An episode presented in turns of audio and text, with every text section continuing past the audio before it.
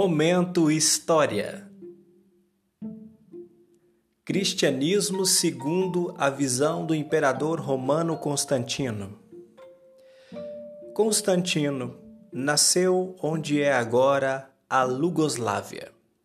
Por volta do ano 280 depois de Cristo, filho de um oficial do exército que foi promovido à categoria de César.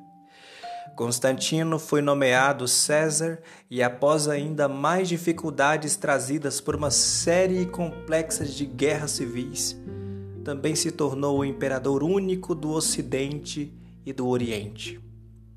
Sua ascensão ao trono foi garantida pela vitória sobre um exército liderado pelo cunhado, Maxêncio, na ponte Milvião próxima a Roma.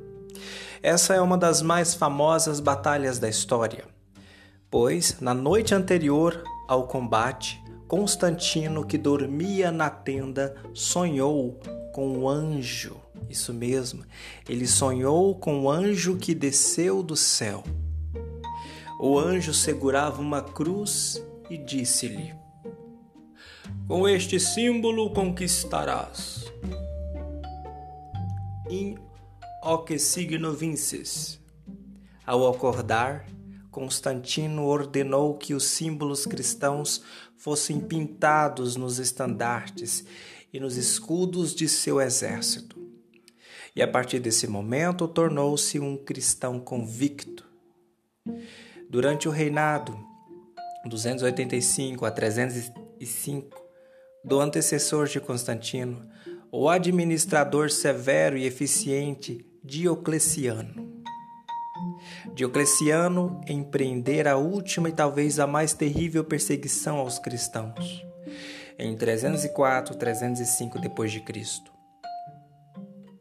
Tendo passado a juventude nas províncias orientais do império, Constantino viu muitos cristãos torturados, queimados na estaca e crucificados. E seu martírio pôde tê-lo afetado profundamente. Constantino morreu em 337, após um reinado de 25 anos.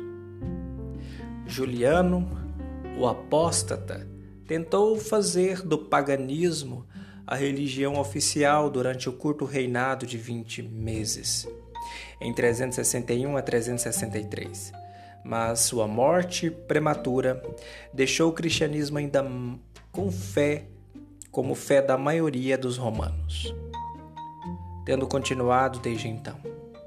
Constantino não só adotou, adotou o cristianismo como religião romana, como também fundou Constantinopla. Dotou-a da fortuna retirada dos templos pagãos saqueados e fez dela o quartel-general do império. Esse trecho está registrado e escrito no livro Uma Breve História do Conhecimento, capítulo 4 Luz na Idade das Trevas, do escritor Charles Van Doren.